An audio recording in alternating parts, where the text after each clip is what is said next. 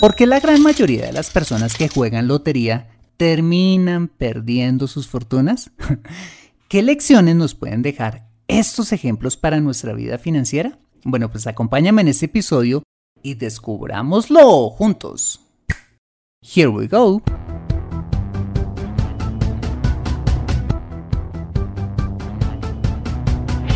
Bienvenido a Consejo Financiero, el podcast de finanzas personales donde aprenderás a manejar inteligentemente tu dinero, salir de deudas, tomar buenas decisiones financieras y alcanzar una prosperidad sólida y duradera. Consejo Financiero son finanzas personales prácticas para gente como tú que desean transformar su futuro financiero. Bienvenido a bordo.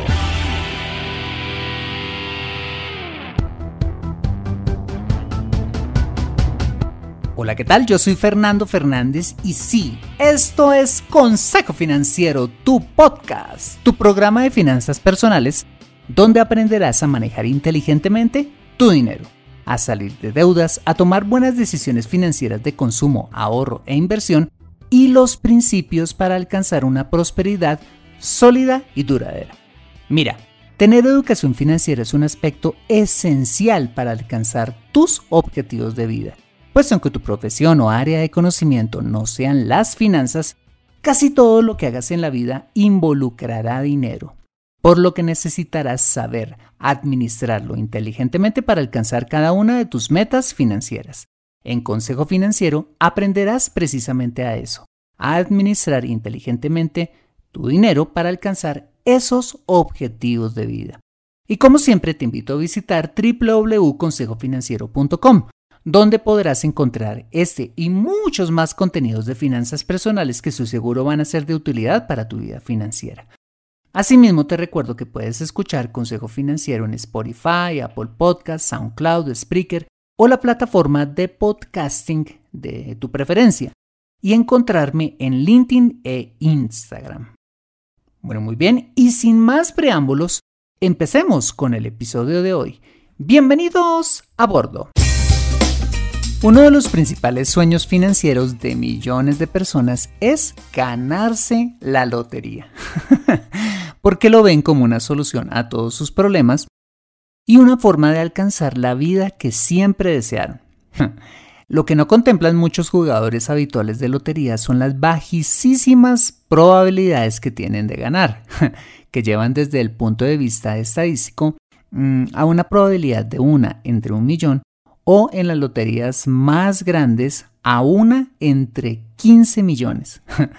Por eso es que se dice que es más probable que a una persona le caiga un rayo eh, a que pueda ganarse la lotería lo que hace que jugar lotería o cualquier eh, juego de azar sea un absoluto desperdicio de dinero. En ese orden de ideas, ¿por qué crees que a millones de personas les fascina jugar lotería a unas sabiendas de las bajísimas probabilidades que tienen de ganar? y los poquitos que la ganan, ¿por qué crees que la mayoría terminan perdiendo al poco tiempo las fortunas obtenidas? Bueno, pues he traído este tema al podcast para intentar responder estas preguntas y sobre todo hacer una reflexión en torno a nuestra psicología con el dinero. Bien, para empezar comencemos con la pregunta de ¿por qué la gente juega lotería siendo conscientes de las poquísimas probabilidades que tienen de ganar? Bueno, pues investigando un poco sobre el tema encontré varias razones. La primera de ellas es porque las loterías usan un señuelo muy efectivo y es el uso de la relación costo-beneficio. Y para explicarte este señuelo voy a mencionarte un ejemplo que encontré en el diario.es de España y es el siguiente. Imagina que estás en una cena de Navidad con 20 personas y hay un sorteo de un jamón. El jamón tiene un valor de 200 euros y para participar en el sorteo solo tienes que pagar 8. ¿Te parecería atractivo? bueno, pues por supuesto que lo es. ¿Por qué? Porque inconscientemente tu cerebro multiplica el número de veces que puede generar tu pequeña inversión en caso de que llegues a ganar, que para efectos numéricos de este ejemplo sería recibir 25 veces más el valor de lo invertido. A eso es lo que se le llama la relación costo-beneficio, que no es más que una comparación entre el costo de invertir y el potencial beneficio que se puede obtener. Y las loterías sí que saben de este principio. Por eso es que comprar sus billetes de lotería o apostar en sus múltiples sistemas electrónicos es tan barato y los premios son tan absurdamente altos para hacer casi que irresistible esa relación costo-beneficio que inconscientemente atrae a millones de incautos a fondear. ¿A fondear a quién? Las arcas de las loterías. Porque créeme, estas empresas no ponen un centavo para pagar los premios. No, los ponen esas millones de personas ilusionadas con llevarse el premio mayor, o por lo menos alguno de los premios secundarios que ofrecen. ¿Y sabes una cosa? Imagínate que matemáticamente, entre más amplia sea esa relación costo-beneficio, las probabilidades de ganar se hacen cada vez más pequeñas, porque por supuesto se necesita de muchos más jugadores como tú para fondear el pago de los premios y eso hace que tus posibilidades disminuyan aún más. Vale, la segunda razón por la cual la gente sigue comprando lotería a sabiendas de lo desfavorable que es, es porque jugar lotería o cualquier otro juego de azar genera en nuestro cerebro la famosa dopamina, la hormona que genera placer lo que hace que este tipo de juego se convierta en un tipo de adicción muy semejante al de las drogas que puede dar lugar a la ludopatía. Por esa razón es que muchas personas juegan lotería y otros juegos de azar no tanto para ganar, sino para experimentar el simple placer que les genera hacerlo.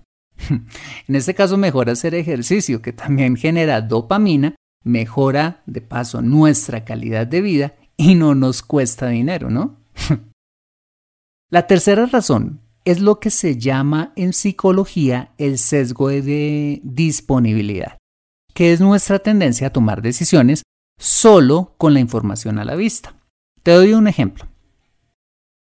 Imagínate que muchas personas toman la decisión de comprar la lotería al ver los flamantes ganadores en la televisión celebrando o al menos viendo la noticia que tal o cual persona se ganó el premio. Y preciso, cayó eh, en su ciudad o aún la locura en su barrio o localidad. Lo que no ven estas personas que quedan fascinadas con las imágenes o las noticias de los ganadores son los millones de personas que perdieron su dinero y creyendo, basados en esta información, que ganar es más probable que perder y ahí sí que no hay poder humano que los baje esa nube. y hay una absurda cuarta razón que dicen los expertos llevan a la gente a comprar lotería y es la siguiente. no te la vas a creer. Para algunas personas la idea de que un compañero de trabajo, un vecino o familiar ganen la lotería y ellos no, suena absolutamente insoportable. Razón por la cual eh, terminan comprando irracionalmente la lotería, como si con eso impidieran que los demás se la ganaran. La envidia sobre un hecho incierto lleva a las personas a gastar su dinero de forma inconsciente. Qué tontería, ¿no? Muy bien, hasta aquí las razones que atribuyen los expertos por las que la gente compra la lotería siendo conscientes de las pocas probabilidades que tienen de ganársela. Acompáñame después de este mensaje donde veremos por qué la mayoría de los ganadores de lotería terminan dilapidando todo su dinero al cabo de unos pocos años. Regresamos en breve. Me siento atascada en mi vida financiera y no sé por dónde empezar. Quiero ahorrar para la universidad de mis hijos, pero no sé dónde hacerlo. Me gustaría invertir en fondos de inversión, pero no sé dónde ni cómo. Deseo tener un seguro de vida, pero no entiendo del tema. Quisiera planear mi jubilación, pero no tengo quien me asesore. Si vives en Colombia y este es tu caso, no te preocupes, ve a www.consejofinanciero.com slash asesoría guion al medio financiera y solicita la asesoría que requieres en forma personalizada. Consejo Financiero, mejor educación financiera, mejores decisiones. regresamos a Consejo Financiero. Muy bien, ahora enfoquémonos en la segunda pregunta y es, ¿por qué la mayoría de los poquísimos ganadores de las loterías terminan perdiendo toda su fortuna? Bueno, pues según un estudio del Fondo Nacional para la Educación Financiera en España, el 70% de los ganadores de loterías pierden todo su dinero en un curso de 5 años. Las razones que atribuyen los expertos para que eso suceda son las siguientes. La primera de ellas es la lógica em, explosión emocional que ganar una lotería genera haciendo que los ganadores tomen decisiones financieras ilógicas o irracionales, basadas, ojo, en las emociones y no en las razones. Ese es el problema. Como lo hemos visto en muchos episodios de este podcast, las emociones son el peor consejero financiero posible, que nos llevan a en la práctica desconectar la razón y en virtud de ello a gastar sin medida ni proporción. La segunda de ellas, que quizás es la más obia, es la falta de educación financiera. Se dice que cuando una persona que no la tiene recibe en sus manos una enorme cantidad de dinero, como puede ser el de un premio de lotería, pues no sabe literal qué hacer con tanto, con tanto dinero. Y en lo primero que piensa es en comprarse autos lujosos, joyas, eh, ropa costosa e irse a viajar por el mundo gastando frenéticamente en lugar de administrar con sabiduría ese dinero. Por ejemplo, se habla de la historia de un ganador que derrochó todo su dinero eh, viajando meses con su familia, sin considerar que debían pues, volver al trabajo y llevar una vida normal. Esto nos enseña que poner dinero en las manos de una persona que no tiene educación financiera es como poner a una persona a, pilotear un Boeing 747 sin ningún entrenamiento y solo con un manual de instrucciones. De esta manera, el desastre está asegurado. ¿Ves? Por eso es que yo siempre he dicho que los problemas de dinero no se solucionan con más dinero, sino con educación financiera. De aquí la importancia de tenerla a través de este podcast y cualquier otro contenido que te la proporcione, ¿vale? Muy bien. La tercera razón por la cual la mayoría de los ganadores de las loterías dilapidan su dinero es porque algunos se sienten obligados a subir de clase social y a encajar, por supuesto, en la misma, adoptando eh, nuevos hábitos de rico y el nivel de vida de sus nuevas amistades, comprando casas costosas, acciones en un club, eh, comprando yates y cuanta cosa les sirva para ser parte de su nuevo círculo. Y esto sí que es peligroso, porque gastar buscando hacer parte o encajar hace que ninguna fortuna aguante tal voltaje. La cuarta razón por la que estas personas dilapidan su dinero es porque al no haberles costado nada ganárselo, pues asimismo no les duele nada gastárselo. Me salió el verso sin esfuerzo, pero es así. Ese es el mismo efecto que experimentan aquellas personas que han recibido una herencia que terminan desapareciéndola en poco tiempo, al no haberles costado nada construir dicha fortuna.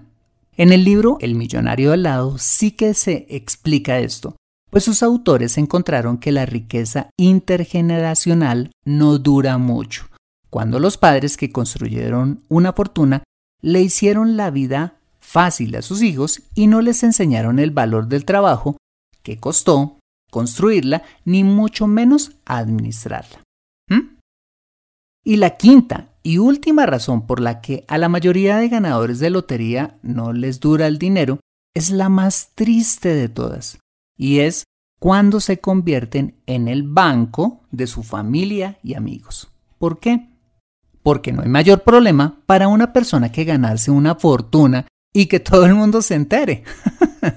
Porque ahí sí que aparecen los familiares y amigos con 50 mil necesidades y proyectos fantásticos, recurriendo a ellos por ayuda financiera y hay de que no se les ayude, porque los pobres ganadores de lotería terminan siendo los más tacaños y villanos de este planeta si no lo hacen, generando en la mayoría de los casos rupturas familiares o la pérdida de amistades de años. Tristemente, cuando alguien recibe dinero, se convierte automáticamente en objeto de la avaricia de muchos, quienes utilizan su cercanía o familiaridad para sacar una tajada de la fortuna del ganador. Por eso es que muchos ganadores terminan mm, pues arruinados o solos, porque no saben manejar con el carácter que se debe la responsabilidad de administrar ese dinero cediendo a la presión de las sanguijuelas que los rodean. Pero ojo, con eso no te estoy diciendo que uno no puede ser generoso. No, lo que te estoy queriendo decir es que uno puede dar, pero hacerlo de forma inteligente. Y es a quien verdaderamente lo necesite y a quien nos quiere por lo que somos, no por el dinero que tengamos. Muy bien, pues esas fueron las razones por las cuales mucha gente juega la lotería, pese a ser conscientes de las bajísimas probabilidades que tienen de ganarla, por qué los pocos que la ganan en su gran mayoría terminan perdiendo sus fortunas y por qué jugarla representa un absoluto desperdicio de dinero. Ahora, si en tu caso no juegas lotería ni desperdicias, como te lo acabo de decir, tu dinero en juegos de azar, ¿esto qué tiene que ver contigo? bueno, pues aunque no te hayas ganado la lotería, sí hay situaciones que puedes llegar a vivir parecidas a esta. Como ojo, recibir una herencia, empezar a trabajar y ganar dinero por primera vez, eh, tener un aumento de sueldo, vender una casa, eh, recibir un bono por resultados o cualquier otra situación donde recibas una fuerte cantidad de dinero en efectivo. Mira, Debes tener cuidado con caer en las mismas trampas en las que caen la mayoría de los ganadores de loterías, como tomar decisiones financieras basados en la euforia y no en la razón al ver tanto dinero junto, em, en creer que debes asumir un estilo de vida más alto solo porque recibiste ese dinero, em, volverte la institución de caridad para todo el mundo sin medida, o administrar ese dinero sin antes adquirir educación financiera. Mira, recibir una gran cantidad de dinero en cualquiera de estas situaciones es también muy tentador, por lo que debes, ojo, asumir con responsabilidad y sobre todo con cabeza fría la administración de ese dinero. Te dejo con esta frase del apóstol Pablo, quien dijo, Así que tengan cuidado de su manera de vivir. No vivan como necios, sino como sabios, aprovechando al máximo cada momento oportuno. Mira, vivir como sabios es la mejor manera no solo de administrar nuestras finanzas, sino nuestra vida entera. Y qué bueno poder ver con el paso de los años una prosperidad sólida y duradera que nos dé satisfacción en todas las áreas de nuestra vida. Entonces, ¿te le mides a hacerte responsable de tus decisiones? Mantente actualizado en Consejo Financiero. Bueno, muy bien, este ha sido el episodio número 229 de Consejo Financiero. Si te ha gustado este episodio, házmelo saber con una valiosísima reseña en la plataforma donde me escuches.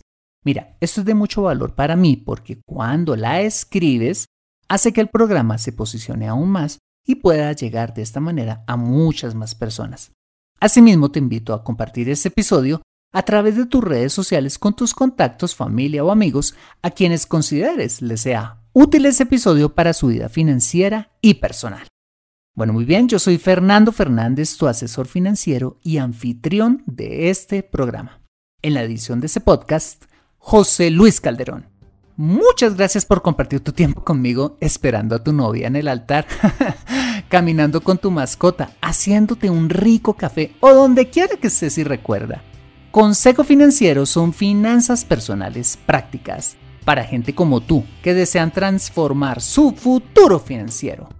Buena semana y nos vemos con más de Consejo Financiero el próximo lunes a las 5 pm hora de Colombia o Perú 4 pm hora de Ciudad de Guatemala.